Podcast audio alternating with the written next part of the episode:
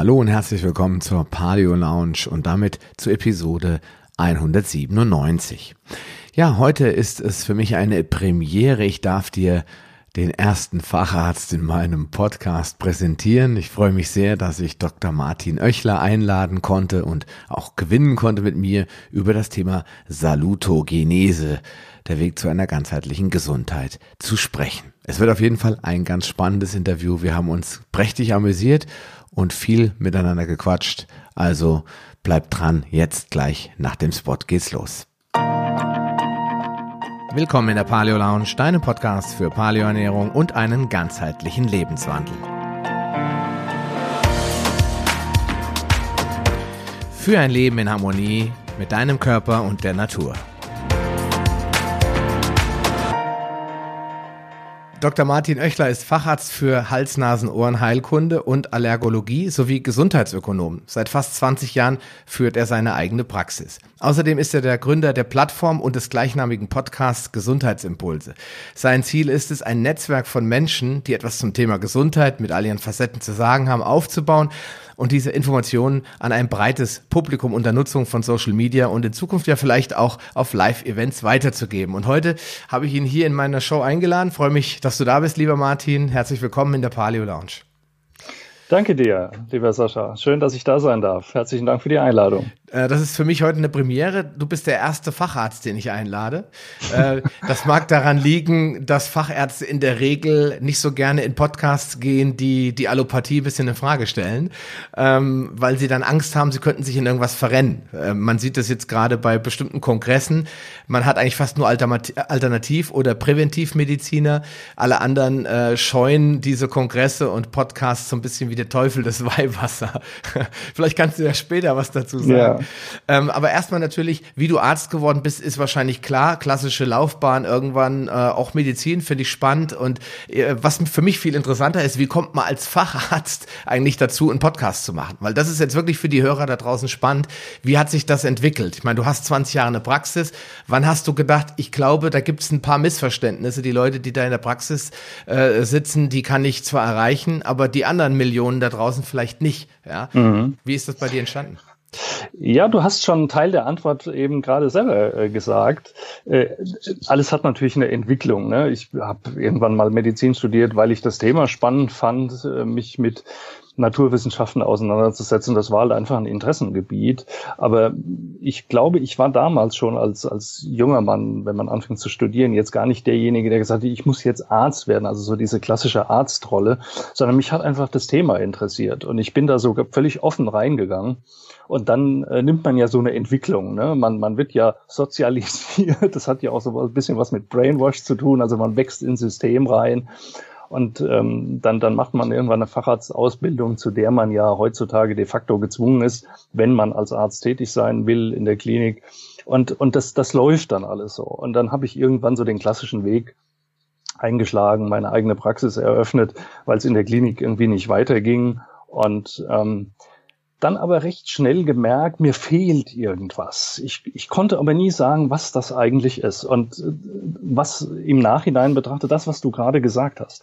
Äh, man hatte immer die eins zu eins Situation. Man hat einen Patienten vor sich sitzen, dem man schon versucht, irgendwie das Beste angedeihen zu lassen, nach, nach bestem Wissen und Gewissen. Aber man erreicht halt immer nur sehr wenig. Ne? Und dann merkst du schnell, es kommen halt viele Leute auch immer wieder und, und, und es sind nicht nur die körperlichen Beschwerden, äh, sondern da steckt irgendwie viel mehr dahinter. Und ich habe mich immer gefragt, was kann ich damit anfangen für mich, um mir selber meine Vision irgendwie auszuleben und meine, meine Stärken auch auszuleben. Und dann kam so eins zum anderen. Als ich angefangen habe, ähm, Medizin zu betreiben und meine Praxis zu übernommen habe, da war Social Media noch gar nicht erfunden. Ne? Und, und dann kommt man irgendwie in dieses Thema rein. Und auf der anderen Seite habe ich mich aber auch ziemlich früh schon für, wie man es heute nennt, komplementärmedizinische Themen interessiert. Also ich habe schon, da war ich noch nicht Facharzt, da war ich junger Doktor, da habe ich schon Akupunkturausbildung gemacht. Also hatte ähm, die Berührung zur chinesischen Medizin, habe mich für andere Medizinsysteme interessiert und habe immer gedacht, mein Gott, wir haben ja auch nicht die Weisheit hier im Westen mit Löffeln gefressen, mhm. ähm, dass es Systeme gibt, die schon Jahrtausende überdauern, im Übrigen auch in Europa. Ja. Es gibt ja auch hier traditionelle Heilweisen, Verfahren, ob das die traditionelle Pflanzenheilkunde oder was auch immer ist, da muss ja irgendwas dran sein, dass das Jahrtausende überdauert hat. Und das hat mich immer interessiert. Und mein, mein Schwiegervater war Heilpraktiker, ne, war sehr erfolgreicher, bekannter Heilpraktiker. Äh, da bin ich dann also auch in eine Familie reingekommen, die äh, in der Naturheilkunde großgeschrieben wurde, habe zum Teil kontrovers mit ihm diskutiert, aber zum Teil auch gemerkt, auch da ist immer ja ein Funken Wahrheit dran. Und dann habe ich irgendwann diese ganzen Mosaiksteine zusammengesetzt, habe gesagt, Mensch, Social Media ist ein großes Thema, das finde ich spannend, ich will auch die, die jungen Leute erreichen und ich will irgendwie ein größeres Publikum erreichen. Und daraufhin habe ich dann gesagt, so ein Podcast wäre ja ganz okay. Und wie viele, weiß nicht, ob es dir genauso ging, ich hatte erst äh, also vor Gesundheitsimpulse noch einen anderen Podcast gegründet, der war aber dann irgendwie nichts, weil ich da thematisch nicht so wirklich weiterkam und habe dann den wieder in die Tonne getreten. Und dann im vorigen Jahr kam mir die Idee mit Gesundheitsimpulse, weil es eben wie du ja auch, viele Leute gibt, die irgendwas zum Thema Gesundheit zu sagen haben, ganz verschiedene Aspekte und das wollte ich halt zusammenbringen. Und dann habe ich gedacht, Mensch, wenn du mit denen dich vernetzt und wir diese Themen nach draußen tragen, dann erreichen wir viel, viel mehr, als wenn ich eben immer nur einen Patienten vor mir sitzen habe, der mir mehr oder weniger zuhört. Ja, das ist ähm, ein wichtiger Punkt und äh, da kann ich dich beruhigen. Also ich habe auch schon einen Podcast in die Tonne gekloppt und ich habe auch mittlerweile zwei Podcasts. Ähm, man lernt durch jeden Podcast, durch jede Folge, durch jedes Interview wieder was dazu. Ähm, aber solange man Spaß dabei hat und sagt, das macht mir Spaß, über die Themen zu reden und du wärst ja nicht Arzt geworden, wenn du dich nicht mit Gesundheit beschäftigen würdest, ja, dann hättest du nach fünf Jahren oder nach dem Studium gesagt, hier Papa, tut mir leid, äh, du weißt, ich weiß, du wolltest mich gerne als Arzt sehen, aber ich werde doch lieber, weiß ich nicht, Gärtner oder sowas, ja. Aber du hast es gemacht und es hat dich erfüllt, also warum nicht das auch weitertreiben? Jetzt gehe ich jetzt gleich mal, das, mein, die Leute. Wo, wobei du gerade auch schon wieder ein Klischee erfüllt hast. Mein Papa wollte partout nicht, dass ich Arzt werde. Ach ne? so, ne? Der wirklich? wollte das okay. partout nicht. Nein, nein, nein, nein. Okay. Also in meiner Familie war das überhaupt kein Thema und das war für die so fremd wie, als hätte ich gesagt, ich will Astronaut werden. Also ich musste immer dafür kämpfen, das machen zu können und, und habe dann da eigentlich meinen Dickkopf durchgesetzt. Aber dann ist, dann ist es ja noch mehr offensichtlich, dass es eine Leidenschaft ist und weniger von deinen Eltern beeinflusst, weil viele Menschen da draußen lassen sich von ihren Eltern beeinflussen. Der Vater ist Rechtsanwalt, der Opa war Rechtsanwalt, also muss der Sohn es auch werden und man fühlt, fühlt sich als Vater schon fast beleidigt, wenn die Kinder was ganz anderes machen, oder? Das war bei uns gar nicht so. Und meine Söhne werden auch nicht Ärzte. Und, und was sagen, was sagt, was, ich meine, weiß nicht, ob dein Vater noch lebt, aber was hat er dann gesagt, als du Arzt warst? Hat er dann gesagt, ach Junge, tut mir leid, war echt eine gute Idee, du bist ja mit Leib und Seele Arzt, äh, oder, oder hat man, oder hat er dann immer so, hm, da kommt schon wieder der Arzt, oder? Nee, das nicht. Also, also, also, ich bin so, glaube ich, erzogen worden, dass äh, meine Eltern mir schon Ratschläge gegeben haben. Natürlich versucht man als Eltern ja immer die Kinder ein bisschen zu beeinflussen. Er hat auch nicht wirklich versucht, mir das auszureden, aber er hat mir immer äh, vor Augen geführt, was es halt bedeutet und dass das Studium lange dauert und dass man da erstmal ganz, ganz lange kein Geld verdient, bevor man damit was verdient. Und ja, das, äh, also als ich anfing, Medizin zu studieren, das war 1987, ist ja schon ein paar Semester her, da gab es die Ärzteschwämme. Ne? Da, war, ähm, da war das jetzt gar so kein gefragter Beruf, weil man äh, befürchtet hatte, dass man danach überhaupt keinen Job bekommt. Also es waren ganz andere Zeiten als heute, wo ähm, Ärzte händeringend gesucht werden. Mhm. Und, und äh, aber wenn ich dann irgendwas gemacht habe, dann haben mich meine Eltern darin unterstützt und, und fanden das auch, glaube ich, ganz gut. Ne? Ähm, gut, das ist äh, jetzt mal so am Rande, einfach weil ich in meinem Podcast immer die Leute frage natürlich, ja? äh, und damit man besser versteht, wer ist eigentlich der, der da sitzt. Und äh, jetzt hast du eben auch was genannt, ähm, warum du zu dem Podcast gekommen bist, nämlich weil du das Gefühl hattest, jetzt du hast jetzt eine Person, eine Person vor dir sitzen, die kannst du jetzt erreichen mit deinen Ideen, mit deinen äh, Anregungen, aber 99 andere haben das gleiche Problem und die sitzen vielleicht nicht in deinem Zuständigkeitsbereich. Und jetzt willst du die erreichen und sagst, okay, ich mache das aus Leidenschaft, was ich den ganzen Tag gegen Rechnung Rechnung mache, mache ich da einfach kostenlos, um die Leute zu informieren. So, und jetzt wird's spannend, weil ich hatte eben ein Interview geführt ähm, mit dem Philipp Domsch und der äh, ist selbst im Bereich Haut unterwegs, ist, hat einen Kongress dazu auch gemacht und der hat gesagt, als er damals, der hatte ganz schwere Akne und er saß bei seinem Arzt und der Arzt hat so vor ihm gesessen, am Computer. Hat ja, hallo Herr Domsch. Ein Moment. Ja, Äh, okay, so, äh, was haben Sie denn? Und da sagt er, Entschuldigung, Sie gucken mich mal an, sehen Sie, was ich habe? also er hat gesagt, die Leute beschäftigen sich überhaupt gar nicht mehr mit dem Menschen. Also die Leute, ich, Entschuldigung, ich will es nicht so äh, negativ darstellen, die Ärzte, sage ich mal, beschäftigen sich heute gar nicht mehr mit den Leuten. Sie gucken sie nicht mehr an. Sie fragen sie nicht mehr, wie geht's Ihnen heute? Ähm, was haben Sie denn in den letzten Monaten gemacht? Gab es Stress in der Familie? Haben Sie vielleicht im Moment irgendwas, was Sie bedrückt, was vielleicht diese Symptome auch auslösen könnte? Sondern es wird nach Katalog abgearbeitet und das wird ja bei dir in, de, in deinem Umfeld, deine Kollegen, die werden es ja auch größtenteils so machen müssen. Man möchte denen ja auch jetzt nicht was Böswilliges unterstellen, sondern man hat diese Minuten, die man Zeit hat für einen Patienten und dann denkt man schon, oh, oh, da draußen sitzen jetzt noch 40, die alle heute noch durch müssen und dann hat man irgendwann doch auch den Druck, oder? Man sagt dann, ich kann mir die Zeit gar nicht mehr nehmen. Mhm. Hast du, wie lange hast du das mitgemacht oder machst du das heute noch so und sagst, ich kompensiere das über einen Podcast oder sagst du, nee, ich mache das anders, ich bin privat unterwegs und ich nehme mir die Leute, nehme mir Zeit für die Leute, weil ich weiß, dass es wichtig ist? Oh Mann, das ist eine so schwierige Frage, die, die so viele verschiedene Facetten jetzt hat. Äh, wahrscheinlich könnten wir eine Podcast-Episode alleine darüber machen. Ja. Ich versuche es mal äh, wirklich äh, so kurz, wie es, wie es irgend geht, äh, zu beantworten. Also erstens mal, natürlich hast du in deiner Frage jetzt auch wieder ein Klischee bedient. Ne? Es gibt nicht die Ärzte da draußen und die sind ja auch nicht alle gleich. Genauso wenig wie alle Podcaster und alle, alle Alternativheiler gleich sind. Sondern das sind einzelne Personen, das sind einzelne Menschen und da gibt's welche, die charakterlich so und es gibt welche, die charakterlich anders drauf sind.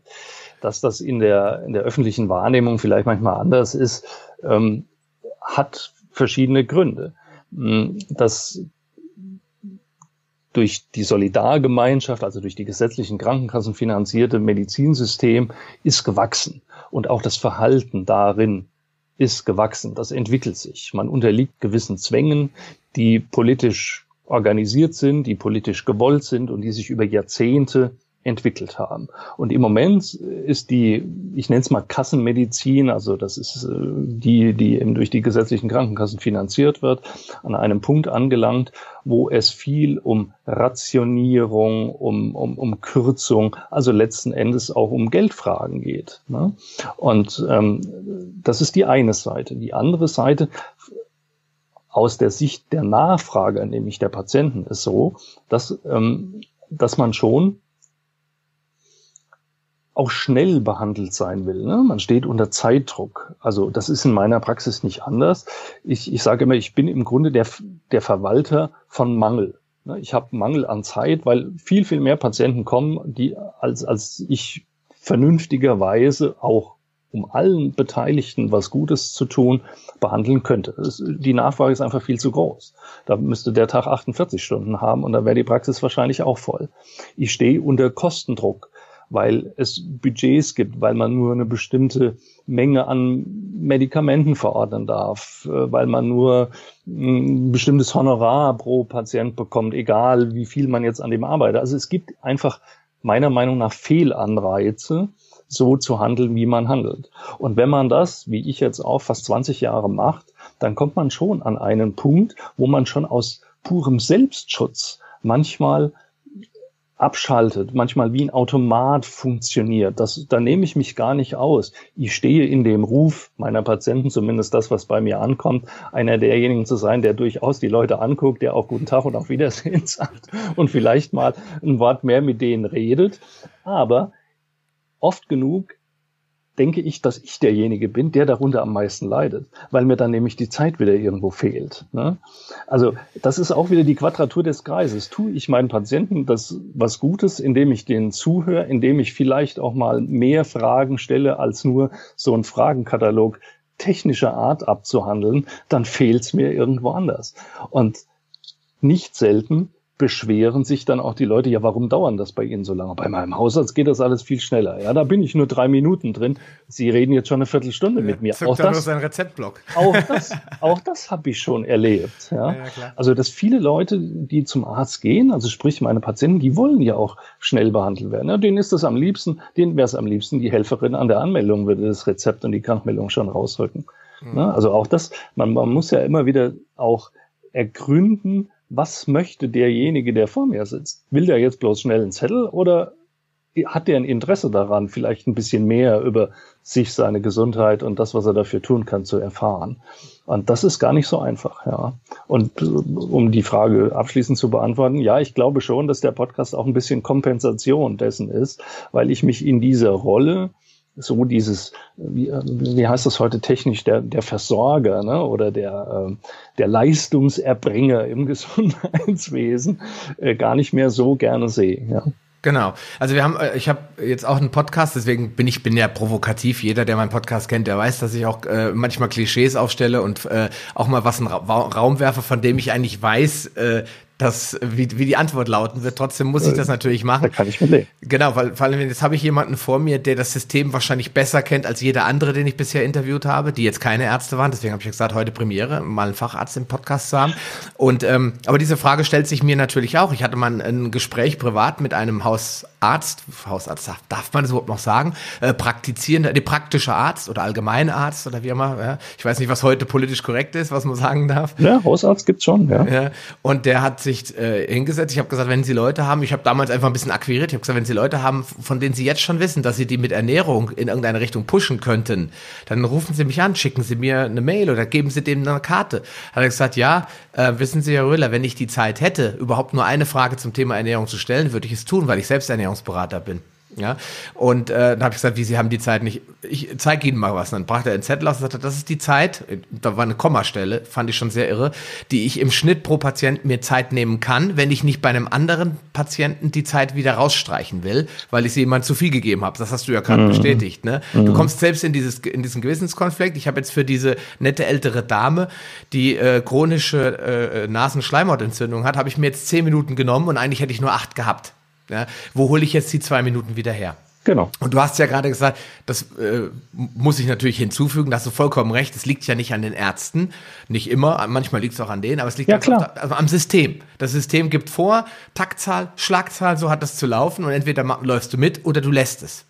Ja. Und das Verhalten der der Patienten, also der Menschen, die ja potenzielle Patienten werden können, ist auch gewachsen. Ne? Das ist ja erlernt. Also wenn, wenn ein kleines Kind mit seinen Eltern zum Kinderarzt geht und weil es jetzt gerade einen, einen Schnupfen hat, ne? also irgendeine Bagatelle, wo ich mich frage, muss man damit überhaupt zum Arzt? Nee, muss man nicht, ja? aber wird ja so gemacht.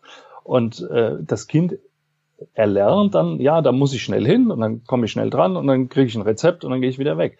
Das ist ja etwas, das setzt sich ja wirklich in, unterm, in unserem Unterbewusstsein ab und so setzt sich das dann fort.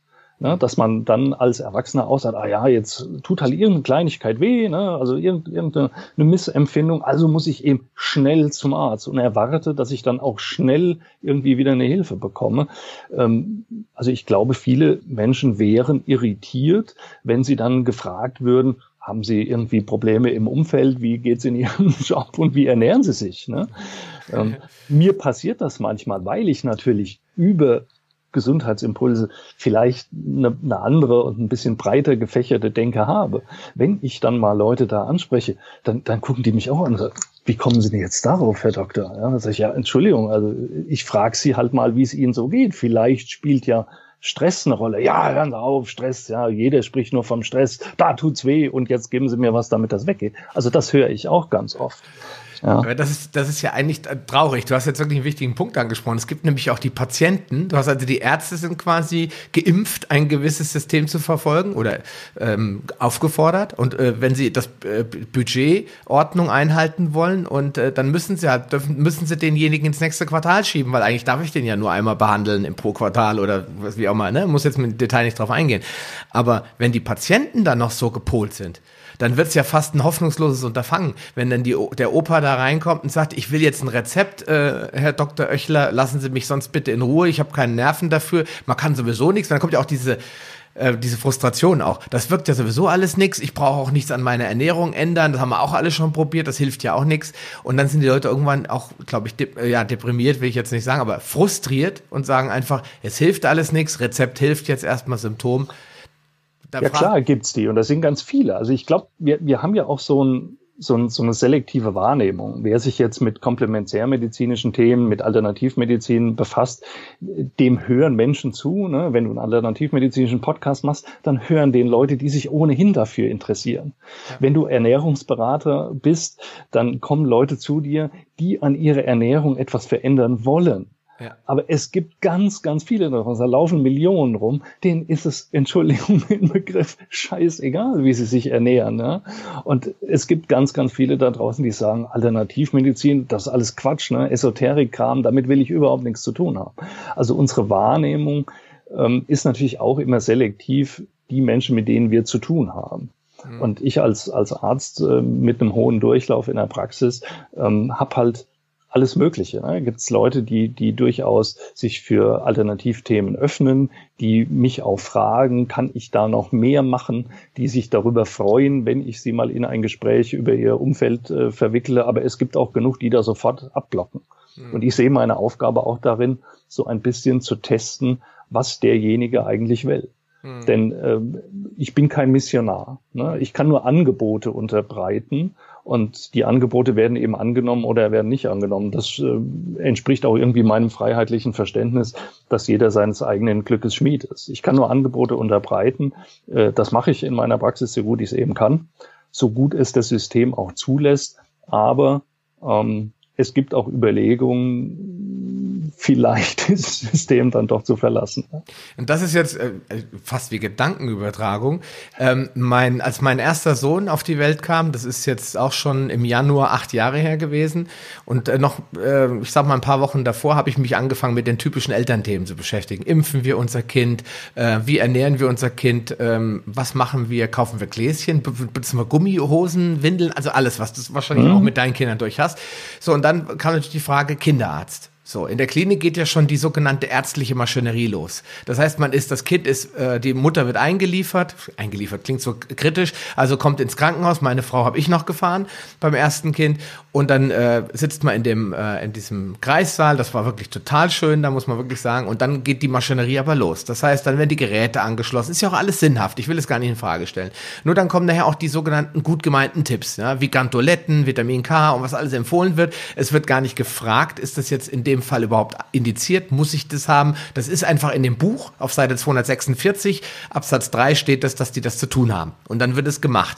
Wir haben das Zeug dann anschließend in der Toilette entsorgt, weil wir durch unseren Kinderarzt schon Bescheid wussten. Und jetzt komme ich an den Punkt, wo ich sage, man überlegt sich das System zu verlassen. Mein Kinderarzt hat damals gesagt, er kannte irgendwann die Leute auf dem Flur nicht mehr. Das heißt, er ist auf den Flur gegangen und da kam, ach, hallo, Herr Doktor. Und dann sagt, oh, entschuldigen Sie, wir haben eine Frau. Und dann ist er zu seinen Kollegen und hat gesagt, wir, wisst ihr eigentlich, dass wir die nicht mehr kennen? Und er sagte, ja, das ist normal, das muss so sein. Wir müssen Profit machen, die Praxis muss sich rechnen. Und da hat er gesagt, ja, aber ich bin ja aus Leidenschaft Arzt geworden. Ich möchte meine Patienten auch kennen äh, du bist ein Spinner, äh, so verdienen wir kein Geld, hör auf, äh, passt dich dem System an, sonst verschluckt dich das System irgendwann. Und da hat er gesagt, er will nicht verschluckt werden, weder von der einen noch von der anderen Seite. Dann gab es Streit, dann haben sie ihn rausgeschmissen und haben seine, Approbation, äh, seine ähm, Kassenzulassung gleich mitbehalten. Und dann stand er da zu entscheiden, nimmt er die Kassenzulassung, holt er sich eine neue, wäre es kein Problem gewesen, wäre wahrscheinlich, oder geht er in seine Privatwohnung, die sehr groß war, ein Stockwerk tiefer und äh, Entschuldigung, ein anderes Gebäude und macht eine Privatpraxis auf. Das heißt, er war an dem Punkt dann zu sagen, entscheide ich mich jetzt gegen das System. Und er hat sich dann gegen das System entschieden, hat eine homöopathische Ausbildung gemacht, ähnlich wie du, hat er sich mit Naturheilkunde beschäftigt und macht jetzt einmal natürlich die allgemeinen Themen, wie Impfen und all das, was jeder Arzt ja machen muss als Dienstleistung, aber nur noch auf Privatrezept. Und er kann sich vor Patienten nicht halten. Das, wie du eben gesagt hast, das ziehst du irgendwann auch an. Du ziehst mhm. die Leute an, die sowieso schon sich vom System verabschiedet haben. Ja. Und deswegen kann ich das verstehen, dass immer mehr Menschen sich auskoppeln. Natürlich kriege ich dann eine Privatrechnung, aber ich bezahle lieber äh, 60, 80 Euro bei einem Besuch, wenn mein Kind da ist und ich weiß, dass der sich 15, teilweise 20, 25 Minuten für mein Kind Zeit nimmt. Ja. Mhm. Und das ist, glaube ich, ein wichtiger Punkt. Also wenn ich mich mit Kollegen unterhalte, und das äh, macht man ja nun immer wieder, ähm, der Frust über das System sitzt schon tief. Ne? Es ist nicht so, dass das alle aus Überzeugung machen, sondern es machen viele aus Gewohnheit und aus, ja, auch äh, privatwirtschaftlichen Zwängen. Also wenn du eine Praxis eröffnest, dann hast du erstmal einen Haufen Schulden an der Backe und du bist verantwortlich für Personal und du hast lange Mietverträge für deine Praxisräume und, und, und. Also die Entscheidung zu sagen, so ab morgen mache ich jetzt eine Privatpraxis mit Naturheilkunde, die ist nicht so leicht, wie sie sich jetzt vordergründig anhört. Und viele haben einfach ähm, zu große Angst davor, diesen Schritt zu gehen, weil sie nicht wissen, was danach kommt. Ne? Und auch nicht jeder, der nachher äh, alternativmedizinisch unterwegs ist oder auch eine, eine von mir aus äh, schulmedizinische Privatpraxis betreibt, ist damit erfolgreich. Auch damit kann man auf die Schnauze fallen. Also das heißt, die Angst ist schon auch äh, nachvollziehbar, mh, dass das eben nicht jeder so macht. Ähm, und ähm, auch wieder zwei Seiten, auch von Seiten der Patienten. Ne? Es gibt auch genügend, die sagen, nee, also darf ich auch noch Geld bezahlen, das kommt überhaupt nicht in die Tüte, wenn ich es doch von meiner Krankenkasse da umsonst kriege. Denen ist es völlig egal, ob die ein, äh, ein schulmedizinisches äh, Medikament auf einem Kassenrezept kriegen oder vielleicht eine andere Art von äh, Therapie verordnet bekommen. Na, die, die wollen nur schnell eine Hilfe. Also es sind immer die beiden Seiten. Ne? Man darf nicht nur die ärztliche sehen, sondern muss auch immer die von Seiten der Nachfrage, also der Menschen, der Patienten sehen. Aber der Frust sitzt tief und äh, es gibt ein paar Podcasts inzwischen auch von Kolleginnen von mir, mit denen ich auch schon in meinem gesprochen habe, äh, die die Arztgesundheit, ne, die Gesundheit der Ärzte mal zum Thema machen. Und ich kenne genug, die auch mit ihrer eigenen Gesundheit freveln, weil man nämlich unter einem enormen Druck und alltäglichen Stress steht. Und dass Stress eben ein äh, Hauptfaktor für Krankwerden ist, gegen Gesundheit ist, darüber müssen wir uns, glaube ich, nicht unterhalten. Das ist inzwischen in jedem Kopf angekommen. Ähm, ich äh, finde es wirklich total interessant. Also diesen Podcast, da muss man nochmal drüber sprechen. Ähm, da würde ich gerne einfach mal aus Informationsgründen rein äh, hören, weil es gibt ja im Moment diese Diskussion, sind geimpfte Kinder gesünder als ungeimpfte? Und jetzt könnte ich die Frage stellen, sind Ärzte eigentlich immer gesünder als Patienten? Nein, natürlich nicht. Ja, warum sollten sie das auch sein? Ja, das sind ja, jeder Mensch ist auch ein potenzieller Patient. Aber Sie wissen, ja, aber Sie wissen es doch. Sie sind doch die, ja, ich will nicht sagen allwissen, aber die Menschen glauben ja da draußen, der, ich gehe zu dem Arzt, weil der weiß es ja besser als ich. Oder ist es mittlerweile schon so, dass es eine bisschen Selbstillusion ist, dass die Ärzte sagen, okay, wir kennen das System, wir kennen die Medikamente, wir kennen die Pharmakologie, wir wissen, was eingesetzt wird, aber wissen wir wirklich, wo, warum wir krank sind? Ja, ist das, ich meine, hast du da ein Gefühl, dass die Ärzte sagen, okay, wir wissen schon, dass nicht alles, was wir hier machen, wahrscheinlich 100% wirksam ist. Wir sollten vielleicht in allen Bereichen gucken. Oder sind die Ärzte immer noch unterwegs? Nein, ich bleibe Hals-, Nasen-, Ohrenarzt, wie in deinem Fall, oder Orthopäde. Ich will gar nicht holistisch unterwegs sein. Ja. Na, ich glaube, da gibt's auch beide Gruppen. Na, ich kenne auch, ähm, wenn ich jetzt so, was mir durch den Kopf geht, da kenne ich Kollegen, die, die wirklich so in ihrem Fachgebiet verhaftet sind und und da auch ähm, absolut all das glauben, was sie auch ihren Patienten erzählen. Das ist okay, ja. Und es gibt andere, die, glaube ich, sehr selbstkritisch sind. Ähm, aber gesünder sind Ärzte auf keinen Fall. Und da könnte man jetzt drüber reden. Ne? Nimm, nimm das Beispiel Rauchen. Ne? Also das ist ja was, jeder Mensch weiß, dass Rauchen ungesund ist. Aber warum macht man es trotzdem? Das sind ja irrationale Gründe, die also irgendwo mit dem Unterbewusstsein was zu tun haben, die du nicht jetzt in einem Satz beantworten kannst. Und das ist bei Ärzten nicht anders. Und das ist mit jedem anderen Gesundheitsverhalten, nicht nur Rauchen. Ob das Trinken, ob das Übergewicht, ob das Medikamente einnehmen, ob das Impfen, whatever, ist, äh, ist das ganz genauso. Mhm. Aber wenn wir uns das Thema heute mal anschauen, wir wollen ja über Salutogenese sprechen und jetzt sind wir ja, wir haben ja die ganze Zeit eigentlich über Gesundheit geredet. Jetzt äh, muss ich natürlich die Frage stellen, leben wir noch in einem Gesundheitssystem oder leben wir, wie du es eben gesagt hast, in einem Mangel- oder Krankheitsverwaltungssystem? Weil es geht ja damit los, es geht ja keiner zum Arzt präventiv.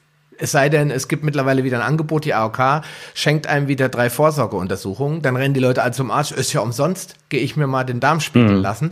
Aber ansonsten würde ja keiner sagen, ach, da gibt's so einen äh, Heilpraktiker oder gibt's so einen Naturheilkundearzt, ich gehe mal hin und guck, lass mich mal durchchecken, wie es bei mir eigentlich gerade so aussieht. Macht mhm. ja keine Leute gehen, wenn es ihnen schlecht geht. Ja? Genau. Also die Frage, darauf kann ich eine ganz klare Antwort geben. Natürlich sind wir in einem Krankheitsverwaltungssystem. Das hat mit Gesundheit ja nichts zu tun, weil solange du gesund bist, hast du mit dem System nichts zu tun. Ne? Sondern erst dann, wenn du krank bist und diese sogenannten Vorsorgeuntersuchungen sind ja auch keine Vorsorge, sondern sind allenfalls Früherkennungsuntersuchungen. Die zielen darauf ab, eine wiederum Krankheit, die schon da ist, möglichst früh zu erkennen.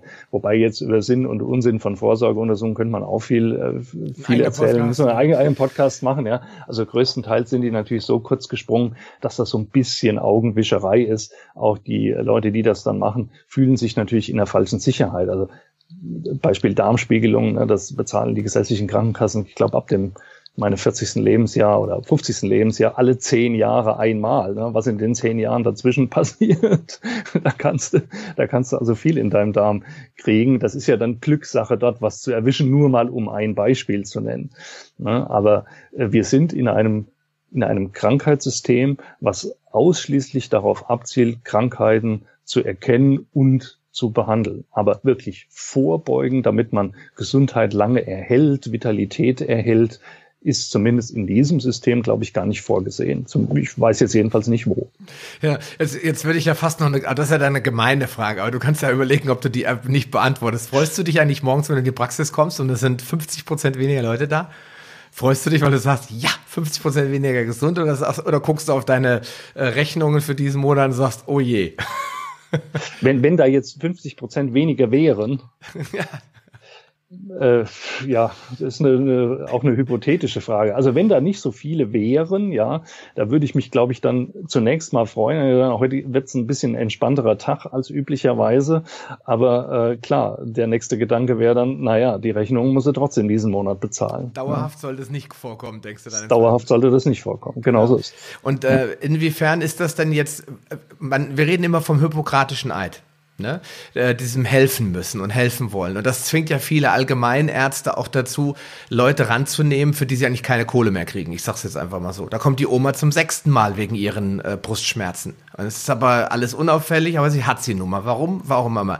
Jetzt überlegt der Arzt dann, oder die Sprechstunde hilft, sie sieht, ach, die Frau Meier schon wieder. Was soll ich machen, Martin? Soll ich die heimschicken? Ja, wir haben kein Budget mehr für die. Ja, das sind ja Dinge, die das System wirklich grausam machen. Ja, ich erlebe das gerade im privaten Umfeld wie da auch eine Zweiklassenmedizin entsteht. Man schiebt Leute dann in Krankenbetten in irgendwelche Zimmer, wo sie einen nicht mehr nerven können und äh, hofft, dass sie überleben. Ich übertreibe es jetzt mal. Das sind vielleicht auch Klischees bedienen, aber man erlebt es leider immer öfter.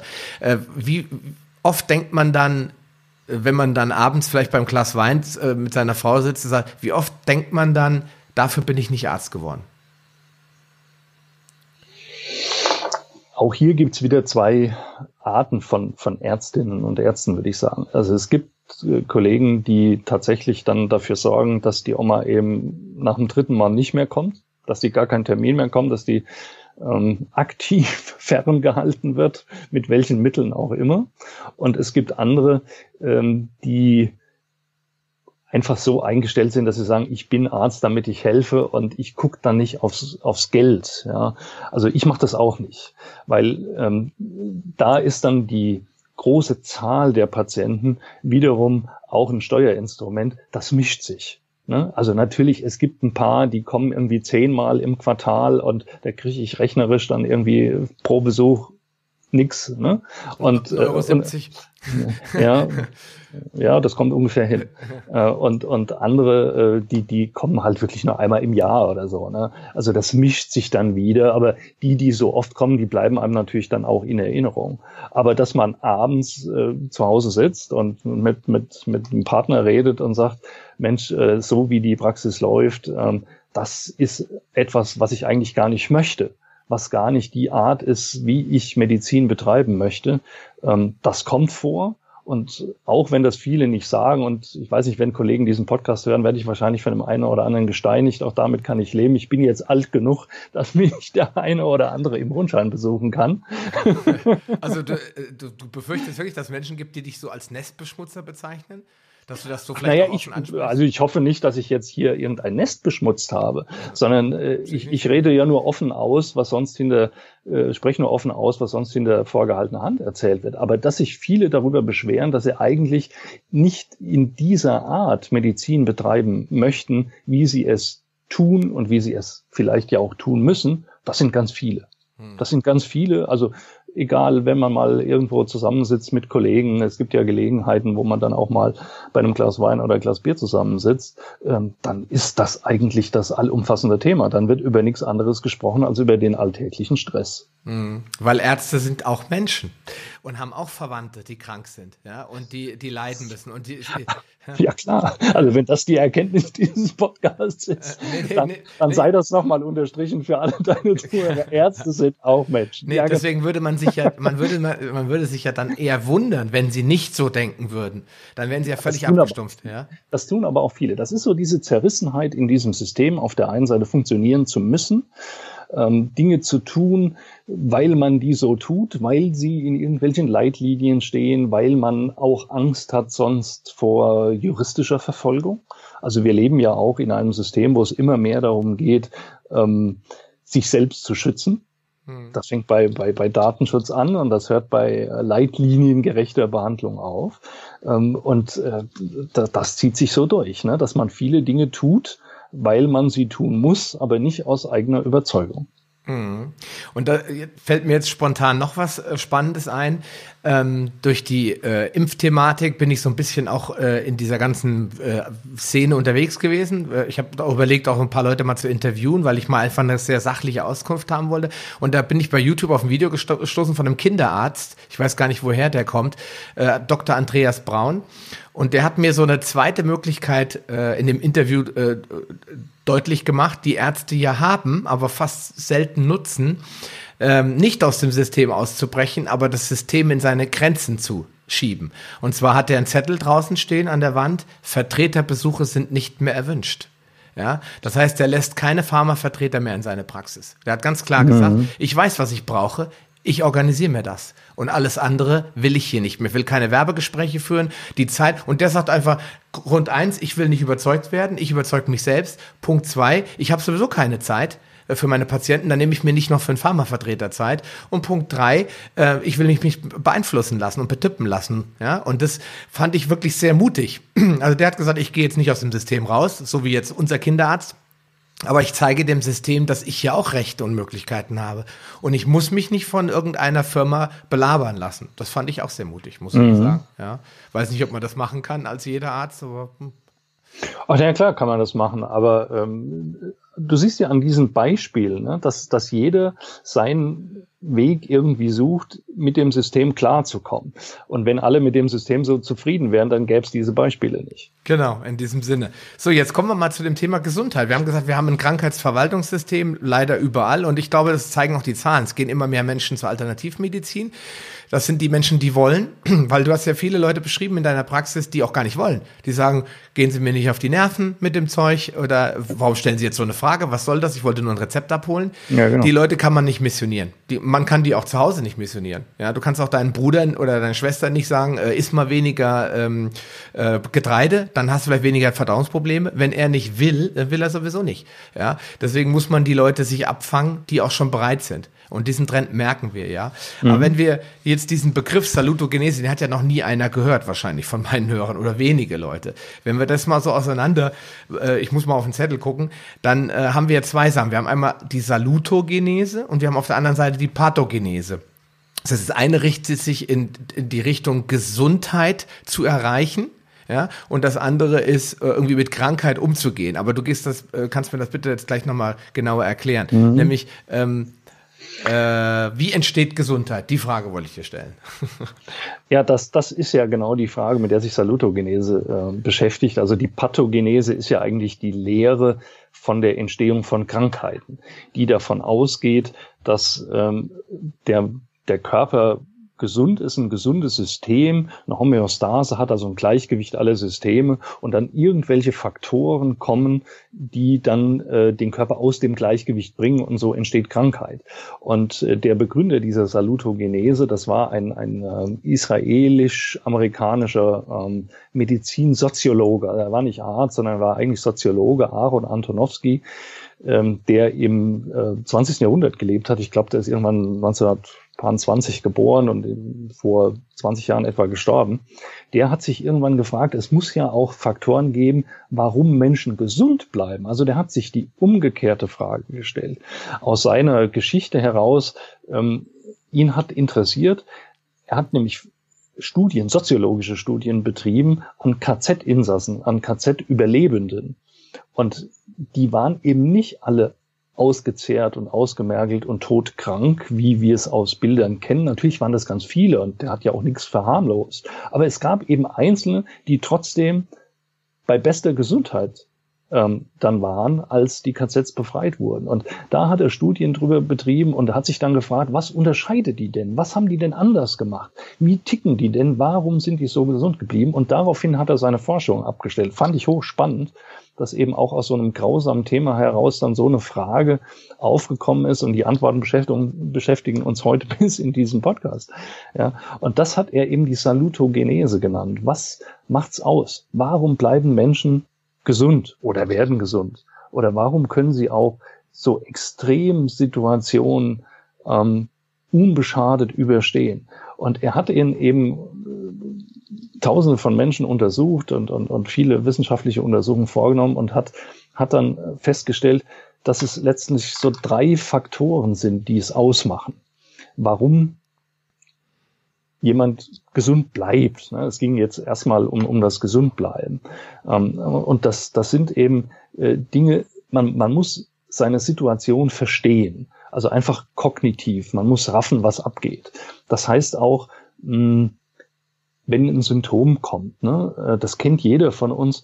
Das erste ist ja, wenn ich irgendwo was wehtut, man hat, kriegt so ein bisschen mulmiges Gefühl, so ein bisschen Angst. Wenn ich aber weiß, warum es wehtut, also weil ich mir gerade den Kopf angestoßen habe, ne, dann nehme ich das ja irgendwie lockerer. Dann weiß ich, okay, in zehn Minuten ist das weg. Ja? Also man muss es verstehen. Der zweite Punkt, den er gesagt hat, ist, man muss es handhaben können. Man muss irgendwie damit umgehen können. Äh, mit, mit der Situation oder mit dem System, äh, mit dem Symptom. Und das dritte war, man muss dem allen einen Sinn geben. Man muss es irgendwo einordnen können in so ein großes Ganzes. Das hört sich jetzt erstmal ein bisschen abgefahren an, aber das kann man wirklich an so Alltagsbeispielen festmachen. Und diese drei Punkte, das hat er das Kohärenzgefühl oder den Kohärenzsinn, also auf Englisch Sense of Coherence äh, genannt, mh, die das ausmachen. Und wenn Leute ihre Situation verstehen, wenn sie damit umgehen können, wenn sie sagen, das hat auch alles irgendwie einen Sinn und einen Nutzen. Selbst wenn es mir jetzt scheiße geht, dann hat das vielleicht einen Sinn. Ja, dann will mir das Leben irgendwas damit sagen, was ich, dass ich was ändern soll oder ich, ich kapiere, warum das jetzt so ist, wie es ist. Ja, dann, dann versteht man einfach Krankheit auch so als Herausforderung. Und das kann man nicht nur auf Krankheit, sondern das kann man auch auf andere Situationen des Lebens, auf irgendwelche Schwierigkeiten übertragen. Man sieht das eher so als Herausforderung, nicht so als Bürde.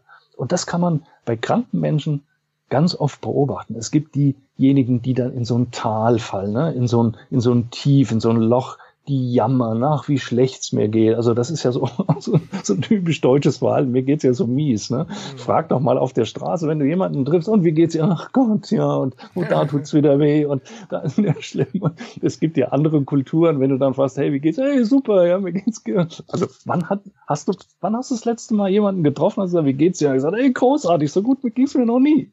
Ja, das ist komisch, ne? Das, das gibt's eigentlich gar nicht. Ist also, auch so wie angelernt, ne? Ich sag mal lieber. angelernt. Ja, beschissen ist noch geprahlt. Genau, genau. Das ja. ist ja, das ist ja wirklich erlernt, ne? abgeguckt. Das lernen ja Kinder schon.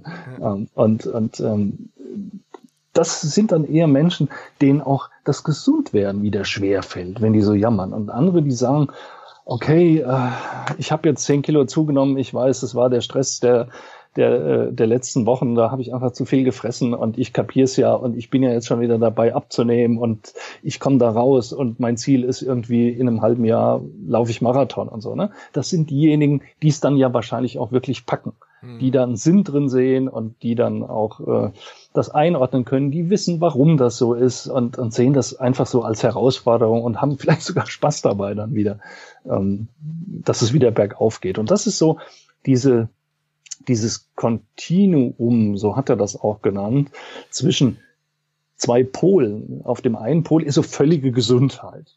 Und auf der anderen Seite, an einem anderen Pol, ist völlige Krankheit, Tod. Mhm. Ja, und jeder von uns ist nicht entweder gesund oder tot. Mhm. Ja, sondern wir sind ja immer irgendwo dazwischen. Ja, wir sind irgendwo zwischen den Polen. Manchmal pendelt das mehr hin zur Krankheit und manchmal pendelt das eher hin zur äh, äh, zur Gesundheit und wir müssen irgendwo dann diesen Weg darin finden, also mit diesen Schwierigkeiten äh, zurechtkommen. Und so verläuft ja letztlich das ganze Leben. Wir müssen immer auf irgendwelche Schwierigkeiten reagieren können. Hm. Also hat es auch ein bisschen was damit zu tun. Also auf der einen Seite habe ich diese drei Faktoren, die ähm, vielleicht gehen wir da auch noch mal drauf, ein bisschen an die, die Fähigkeit zu verstehen. Was mein, die, die Sachen liegen ganz eng aneinander. Man könnte jetzt sagen, oh, das heißt ja, ja. fast das Gleiche. Ja, die die Überzeugung, etwas tun zu können. Ja, also ich muss da nicht bleiben. Ja, genau. es ist nicht digital, es ist nicht Sterben oder Leben, sondern ich bewege mich gerade in Richtung Sterben hin und mir wird bewusst, okay, ich mache da was falsch. Das ist das die Fähigkeit zu verstehen dass es nicht die Gene sind. Äh, ein bekannter Epigenetiker, der sagt, äh, hat mir im Interview gesagt, wir sind niemals nicht Sklaven unserer Gene. Wir haben immer einen gewissen epigenetischen Einfluss auf unsere Gesundheit. Nur wenn wir das nicht verstehen, wenn wir glauben, ja, und das, äh, jetzt können wir wieder ein Klischee bedienen, äh, dass die Schulmedizin uns sagt, Diabetes ist unheilbar. Und wir wissen aber, wenn wir ganz genau hingucken, dass das gar nicht wahr ist, dann haben wir schon einen Schritt in Richtung Verstehen gemacht. Ich kann da auch wieder rauskommen. Nicht bei allen Sachen geht es schnell, bei manchen Sachen dauert es ganz lange, dann spricht man nur noch von Remission, aber das ist das, was liege ich da richtig? Das Verständnis erstmal, okay, ich mache da irgendwas falsch oder irgendwas läuft bei mir falsch. Ist das die Stufe eins? Deswegen bin ich jetzt krank oder deswegen fühle ich mich nicht mehr gut. Ja, genau, die Situation kognitiv erfassen. Also wirklich mit deinen Sinnen verstehen, hier ist jetzt was nicht in Ordnung. Und warum ist es nicht in Ordnung? Genau, und dann über die Überzeugung etwas tun zu können. Das kommt jetzt der nächste Schritt, aber so muss es nicht bleiben. Genau. Weil das, äh, das Gegenteil wäre ja Hilflosigkeit. Ne? Und das Gefühl von Hilflosigkeit, ich glaube, das kennt jeder von uns, das ist eine äußerst unangenehme, eine äußerst unangenehme Emotion, die, ähm, ich glaube, das kann jeder fühlen, dass Hilflosigkeit nichts mit Gesundheit zu tun hat, sondern eher mit Krankheit.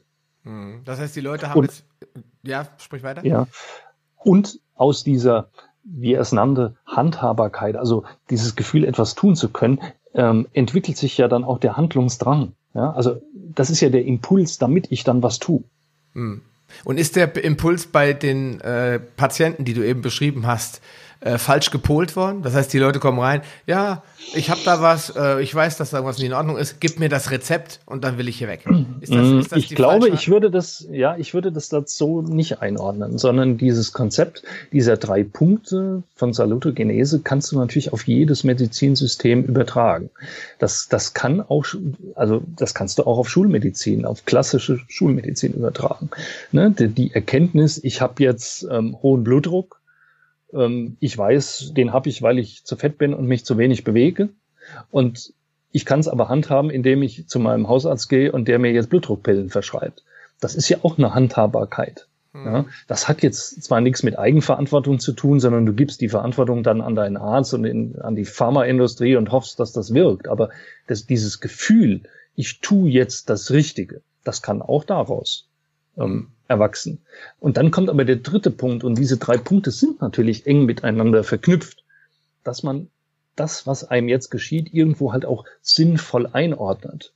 Wenn derjenige, der jetzt mit Übergewicht und Bewegungsmangel und seinem hohen Blutdruck seine Blutdrucktabletten isst und sagt, ja, das ist jetzt aber nur, weil mein Vater und mein Opa hatten das auch und das habe ich halt geerbt, dann ordnet er es zwar auch irgendwo ein, aber ein, einen übergeordneten Sinn, dass das Leben, das Universum, Gott, wer auch immer, ja, also will ich jetzt nicht zu spirituell werden, ihm damit vielleicht was sagen will, nämlich, dass er vielleicht was in seinem Leben ändern muss. Das fehlt. Ne? Also die drei Punkte müssen schon alle erfüllt sein.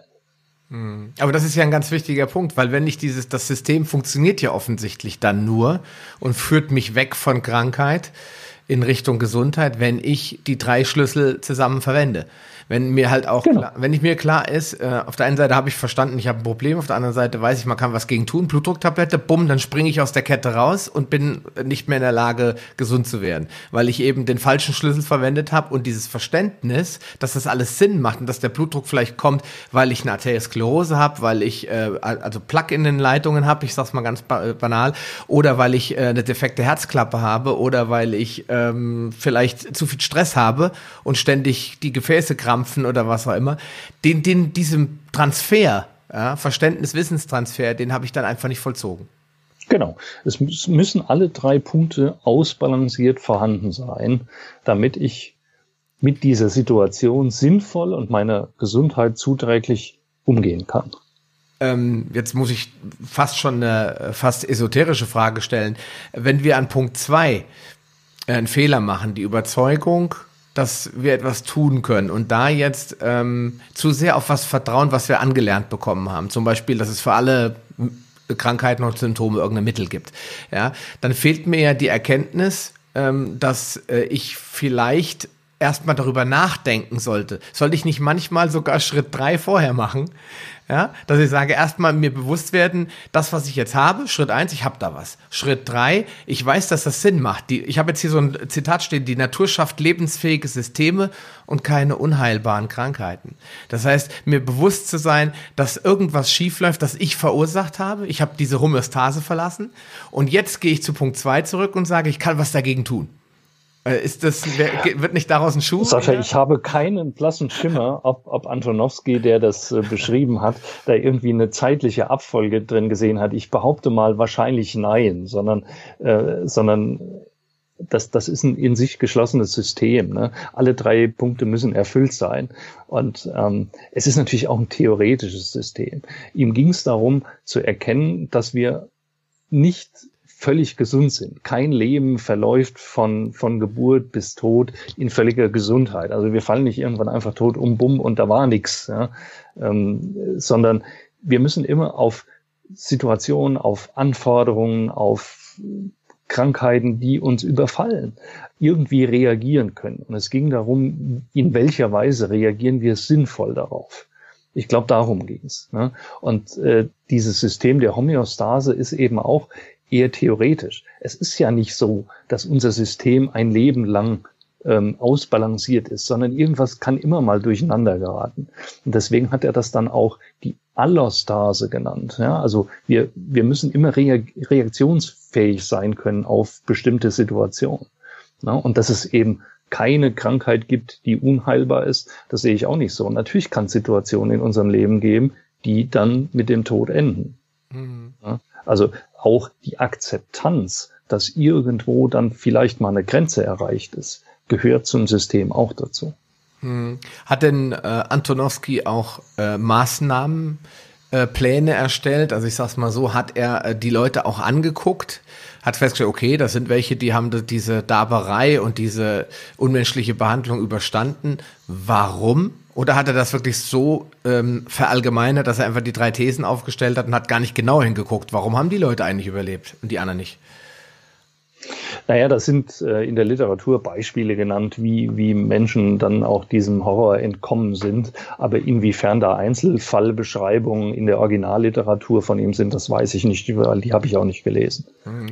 Gut, ich vermute einfach, weil er mehr soziologisch interessiert war, ja. hat er das einfach auch alles mehr soziomedizinisch betrachtet und wie, welchen Einfluss hat das Verständnis der Geist auch auf das Bewusstsein, wie Krankheit entsteht? Davon gehe ich mal aus. Ja. Und ähm, ich, ich glaube, die, das, das, was für, für uns überliefert ist, also das, was wir damit anfangen können, ist einfach eine andere Betrachtungsweise. Dass es Dinge gibt, die über das bloße Verschreiben und Einnehmen von Medikamenten, und das ist völlig egal, ob das jetzt ähm, chemisch hergestellte oder natürliche äh, Heilmethoden sind, die darüber hinausgehen. Hm. Ja, dass der Kopf viel eine Rolle spielt. Ne? Wir müssen es einfach kapieren. Ne? Wir müssen es einfach kapieren, was da abgeht. Ja, wir müssen auch erkennen, dass wir selbst irgendwas tun können. Also man kann selbst, immer kann man irgendwas tun. Und sei es lernen, eine Situation zu akzeptieren. Das ist, hat auch was mit, mit Selbsttun, äh, mit, mit Selbstunternehmen können, etwas zu tun. Ja, selbst wenn, wenn die Situation noch so ausweglos erscheint, dann ist vielleicht eine Hilfe, sich mal wieder auf sich zu besinnen oder, oder zu meditieren oder eine Situation zu akzeptieren. Ne? Hm. Äh, da sind wir eigentlich schon fast bei einem weiteren Punkt, ähm, den wir auch ansprechen wollten. Ich möchte das nochmal in einen Zusammenhang ähm, packen, der mich persönlich im Moment sehr intensiv betrifft. Denn mein Vater liegt im Krankenhaus äh, mit äh, einem Herzklappendefekt und muss behandelt werden. Und was jetzt natürlich passiert ist, dass ähm, von außen Faktoren auf ihn einwirken, die ihn mit Angst erfüllen. Sie müssen, sie müssen sich operieren lassen, sie werden sterben und dann entsteht dieser Gedanke, ich, dieser Hilflosigkeit, wie du eben beschrieben hast. Ich bin jetzt mhm. hier ausgeliefert, ich liege jetzt hier auf dem Bett, habe einen Schlauch in der Nase und äh, äh, pinkel in den Katheter, mal übertrieben gesagt, bin ich völlig ausgeliefert. Und das hat natürlich einen großen äh, Einfluss auf das innere Bewusstsein, ich kann nichts tun. Ich bin mhm. jetzt hier gefesselt und andere Menschen entscheiden, ob ich zur Gesundheit komme oder ob ich mich in Richtung Tod bewege. Äh, mhm. Und das ist, äh, glaube ich, ein ganz, ganz wichtiger Punkt. Wenn man das, diesen Punkt erreicht hat, sich dann, das klingt dann immer so leicht. Ich sage zu meinem Vater immer, es klingt jetzt von meiner Seite aus so leicht und ich weiß, wie es dir geht, aber hör auf, dir darüber Gedanken zu machen, was wäre wenn sondern mache dir Gedanken darüber, wie es weitergehen kann in Richtung Gesundheit. Und weil es ist einfach so, dass diese Faktoren, und jetzt kommen wir zu diesem bekannten Wort, das ich gleich in den Raum werfen wer, möchte, einfach dazu führen, dass Menschen in die eine oder die andere Richtung sehr schnell kommen. Zum Beispiel einmal Placebo, darüber wollte ich mit dir nochmal kurz sprechen, und auf der anderen Seite Nocebo.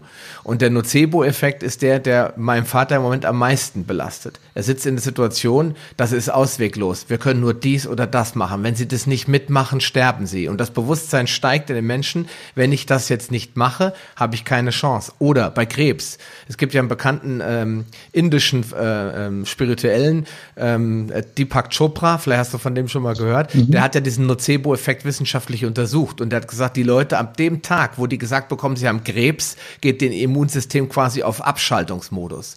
Die Menschen mhm. haben sich jetzt schon damit abgefunden, ja, okay, das kennt man aus der Literatur, aus dem Fernsehen, jetzt bin ich tot. Ja, mhm. und dann fängt der Körper an, äh, das auch dementsprechend einzuleiten. Ja, wie Buddha schon gesagt hat, unsere Gedanken werden zur Wirklichkeit.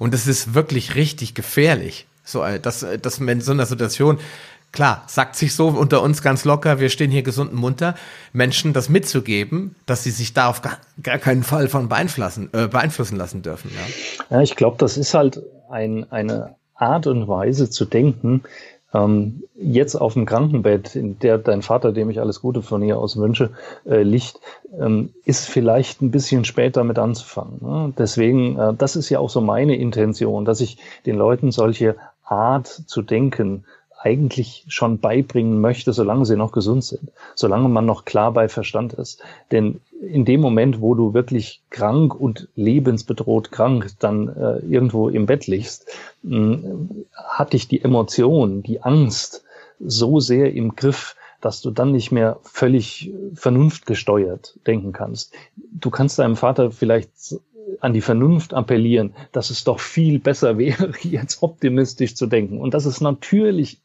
immer möglich ist. Es, es gibt wahrscheinlich irgendwo Fälle, die auch aus so einer Situation wieder völlig unbeschadet rausgekommen sind, egal wie. Mhm. Ja, aber ähm, das, das kannst du, da kannst du an seine Vernunft appellieren. Aber ob das auf der Gefühlsebene ankommt, das wage ich halt in der Situation zu bezweifeln. Aber natürlich wäre es sinnvoll, er hätte in empfohlenen Maßnahmen Vertrauen. Mhm. Egal, was das für Maßnahmen sind, ob die dann im Endeffekt gut oder schlecht sind, das ist jetzt mal erstmal außen vor, sondern ein, einzig und alleine das Vertrauen in die Maßnahmen zu haben. Ich tue jetzt das Richtige, ich vertraue, dass mir hier geholfen wird und ich gehe jetzt diesen Weg konsequent. Das wäre förderlich. Mhm. Aber du hast völlig recht und da, das, da gebe ich dir 100% recht, äh, dass das System auch in Krankenhäusern nicht nur in Krankenhäusern, aber auch da funktioniert nat natürlich ganz, ganz viel über Angst. Ne? Hm. Du kriegst, du kriegst Einwilligungsbögen zum Unterschreiben. Da stehen alle möglichen nur denkbaren Risiken drauf. Ja, juristisch ist das in Ordnung. Jeder soll aufgeklärt werden über das, was passieren könnte. Aber in einer solchen Extremsituation ist es natürlich gesu unter gesundheitlichen Aspekten fatal, weil du kriegst noch mehr Angst eingejagt und kannst dann eigentlich kaum vertrauensvoll dich in, in eine bestimmte Behandlung begeben.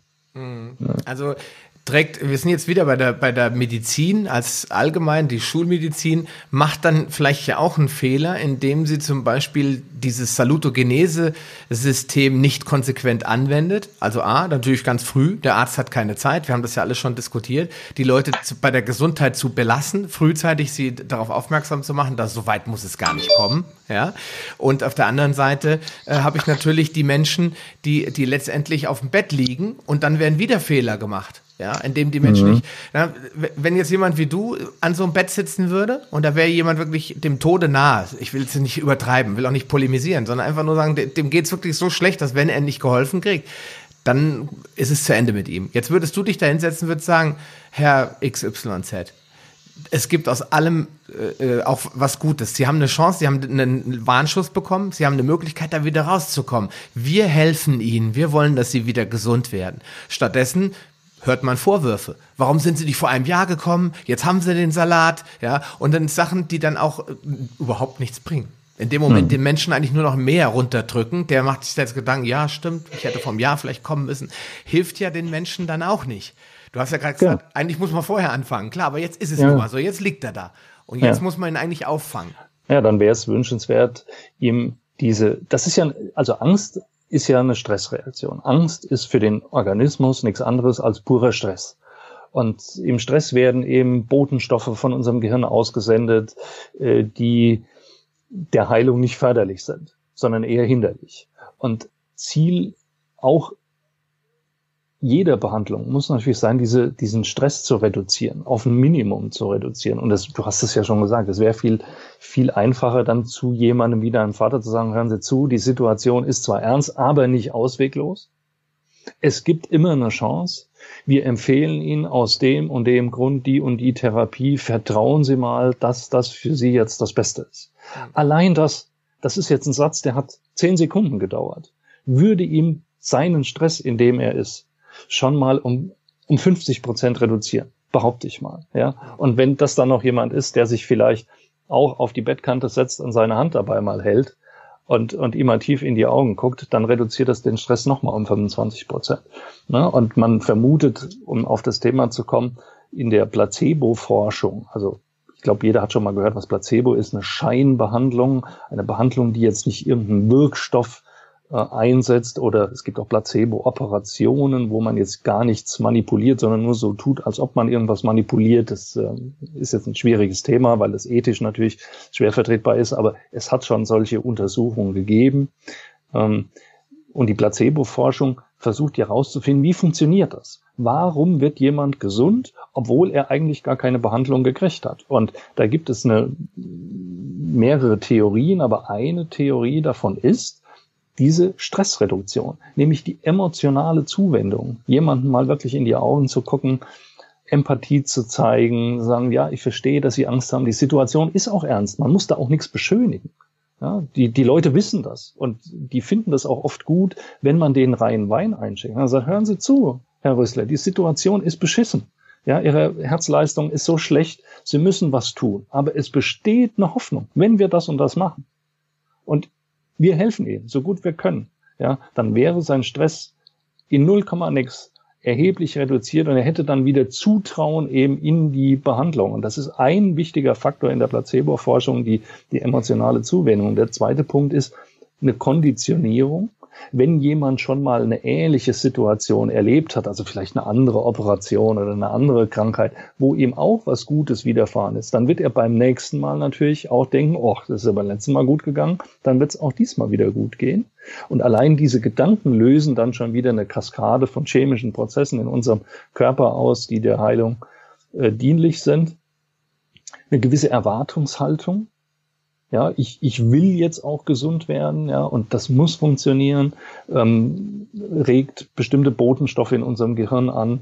Das sind so die Haupttheorien, wie der Placebo funktioniert. Also das ist nichts, was sich nur im Kopf abspielt. Man bildet sich nicht ein, gesund zu werden, sondern man wird wirklich gesund, mhm. weil eben biochemische Vorgänge von unserem Gehirn dann gesteuert werden. Aber die Zuwendung scheint hier eine ganz, ganz wichtige Rolle zu spielen. Ich fand das ganz, fand das ganz spannend. Ähm, Alzheimer-Patienten. Äh, bei Alzheimer-Patienten funktioniert der Placebo-Effekt nicht. Mhm. Ja, also bei denen sind offensichtlich Teile im Gehirn dann kaputt gegangen, die diese Funktion nicht mehr erfüllen können. Mhm.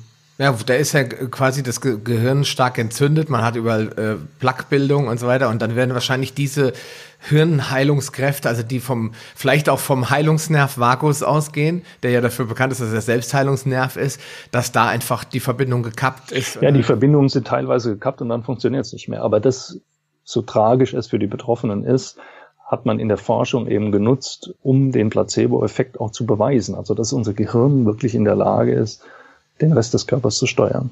Und ich fand den Begriff, auch wenn er natürlich ähm, bisschen, ja, ich sag mal, schwer zu verdauen ist mit der Schein-OP. Das äh, war, hast du mir aus den Gedanken gelesen, weil ich gerade so ein Buch lese von ähm, Dr. Knut Sroka, der sich ja sehr viele Jahre mit äh, der Herz, äh, also mit der sogenannten KAK, koronaren Herzkrankheit beschäftigt hat. Und der hat sich diese Studien angeguckt. Und es gibt tatsächlich sogenannte Schein-OPs auch in der Bypass-OP-Welt. Ähm, und der hat dann den, die haben die Leute quasi äh, anästhesiert, aber nur so schwach, dass die noch den Einstich sp spüren konnten, dass die jetzt anfangen, sie zu operieren. Und dann haben die die flachgelegt und dann haben sie die Nadel rausgezogen und haben die drei Stunden später geweckt.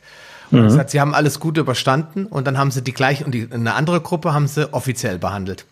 Ich glaube, das war sogar eine, ein Stand, sogenannte Katheter, äh, minimalinvasive Kathetermethode.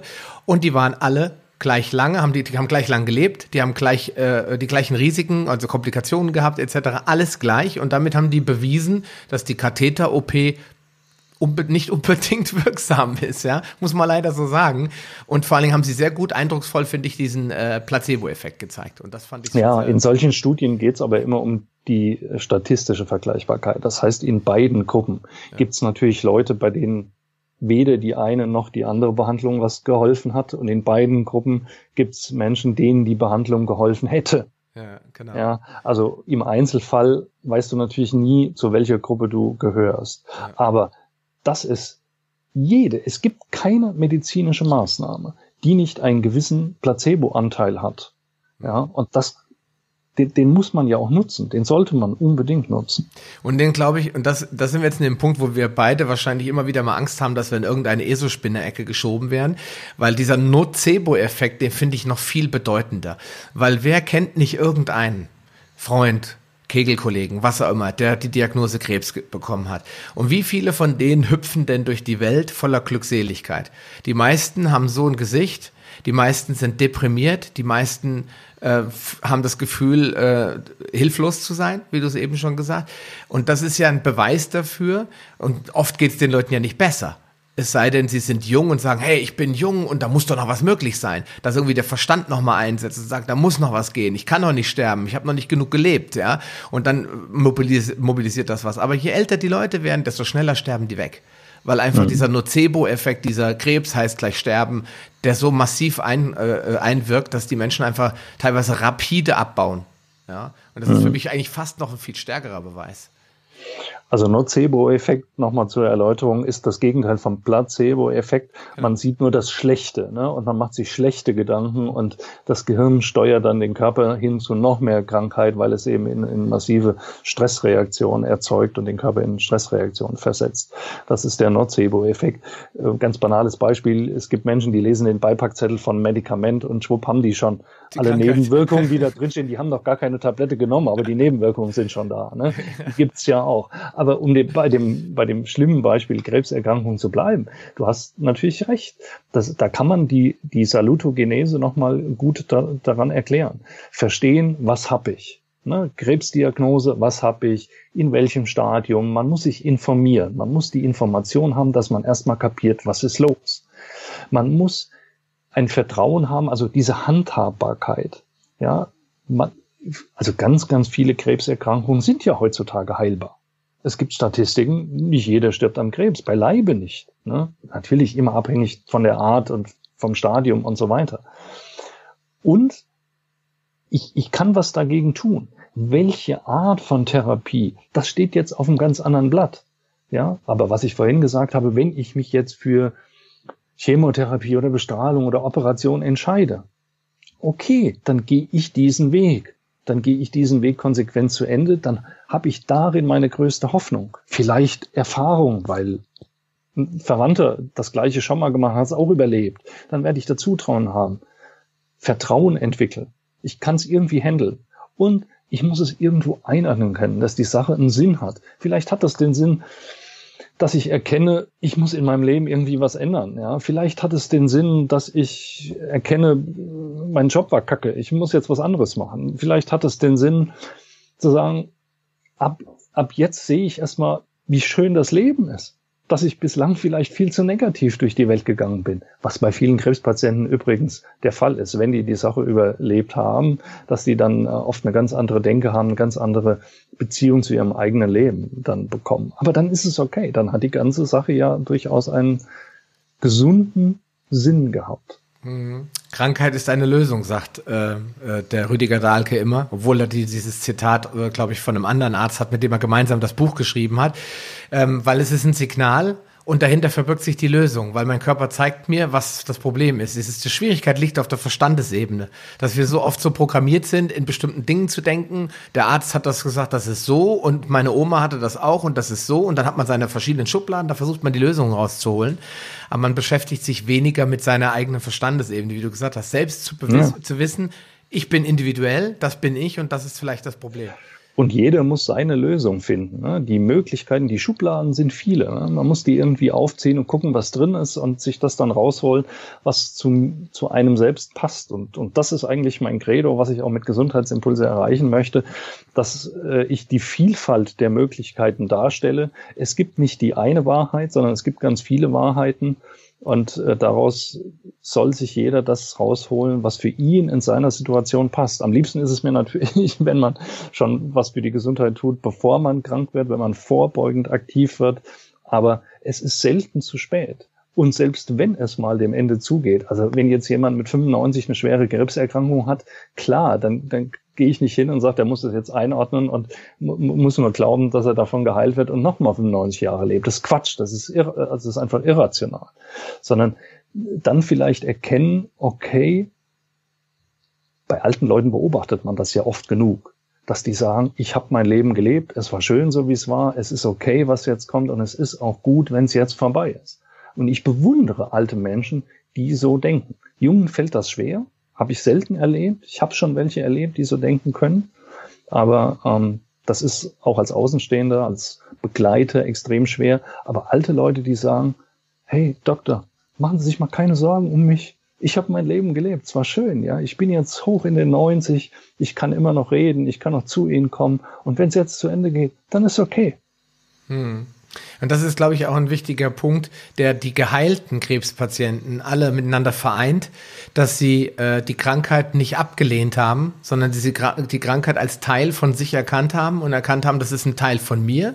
Da äußert sich was nach außen und das, ähm, damit muss ich jetzt äh, mich selbst irgendwie einordnen. Das ist, ich kann das jetzt nicht ablehnen, sagen, will ich nicht, gib mir irgendeine Chemie, ich will das abtöten, ich will das aus mir raus haben, sondern wie Lothar Hirneise immer sagt in seinen Vorträgen, das ist ein Teil von, von dir, was da aus dir rausspricht und du musst jetzt selbst begreifen, wie du da zurückantworten kannst. Und wenn dann Leute auf einmal sagen, jetzt machen sie endlich die Weltreise, jetzt machen sie endlich mehr mit ihren Kindern, wenn es ganz junge Menschen sind oder mit ihren Enkelkindern und machen, sie wollten eigentlich unbedingt nochmal den Mount Everest sehen und wenn nur von unten, ja, aber sie wollten das, oder da gibt es ja diese bekannten Bücher, tausend Dinge, die du tun solltest, bevor du stirbst, ja. Auf einmal werden die Leute wach und nehmen diese Bücher in die Hand und dann haben sie ja schon tendenziell den perfekten Weg eingeschlagen.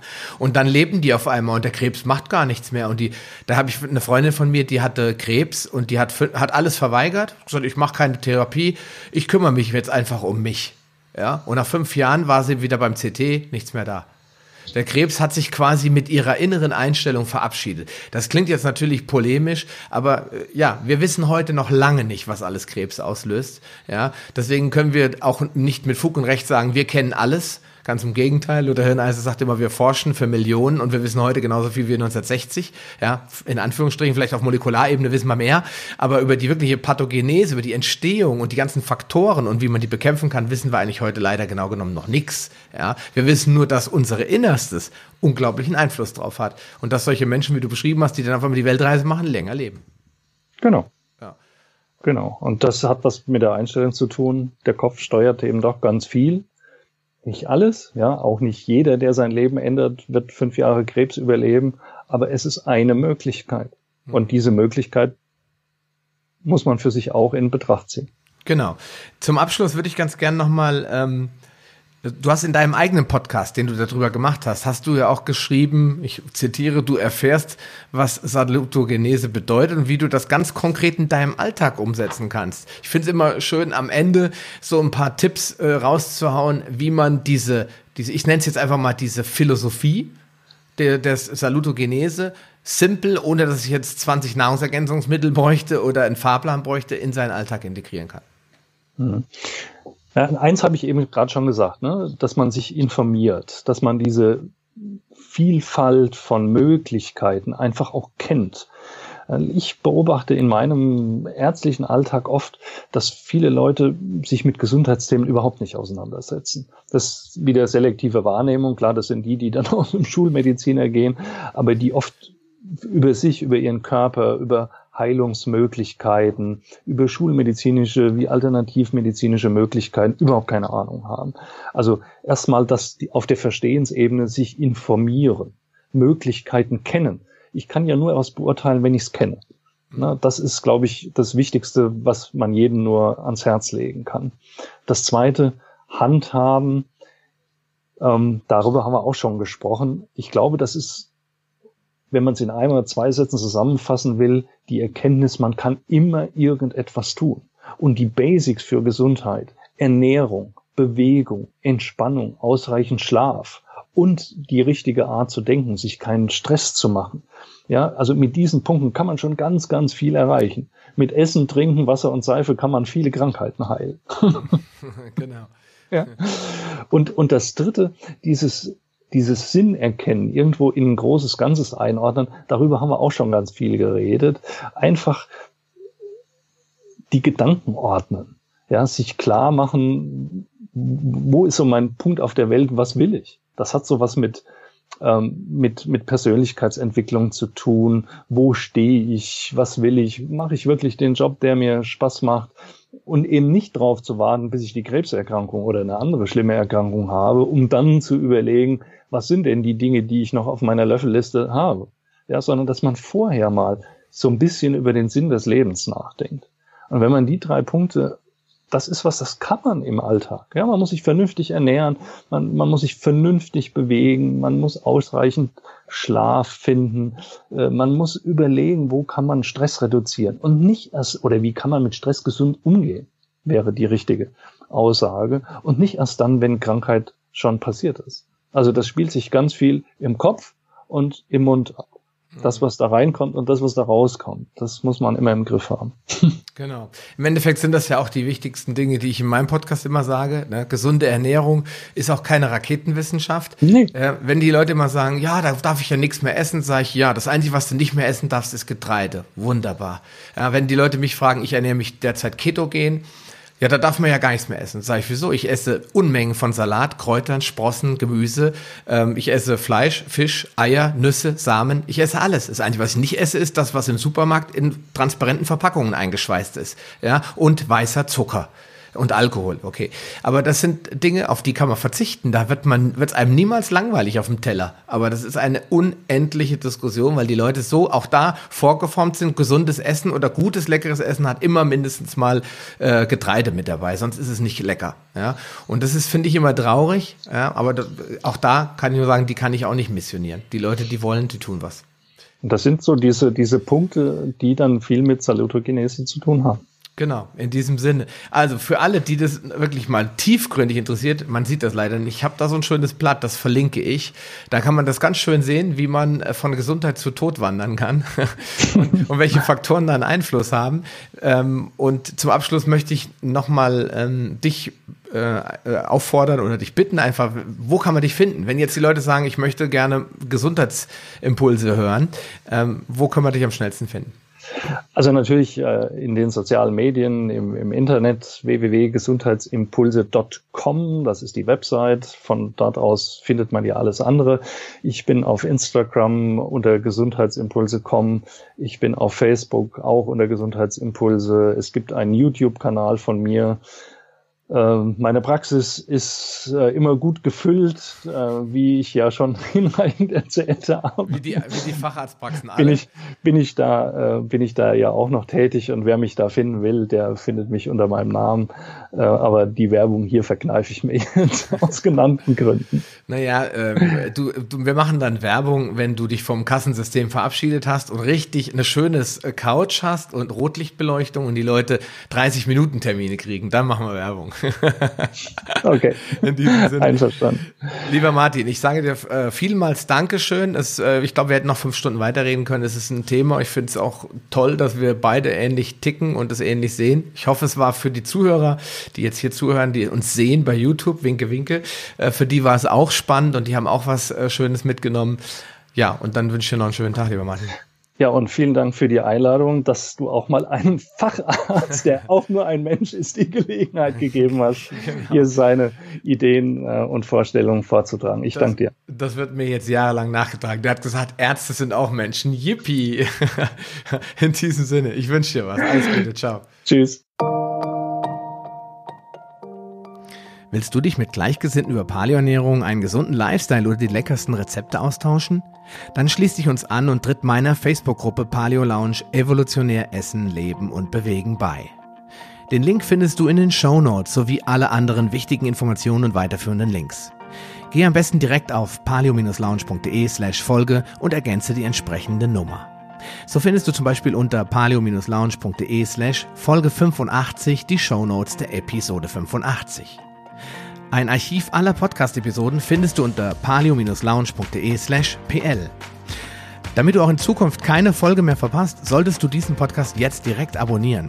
Du findest ihn bei iTunes, Stitcher Radio, TuneIn, Podcast.de, Spotify und vielen anderen Podcast-Verzeichnissen. Ich freue mich, wenn du beim nächsten Mal wieder einschaltest und wünsche dir viel Erfolg bei der Umsetzung deiner persönlichen Ziele. Bleib gesund, dein Sascha Röhler.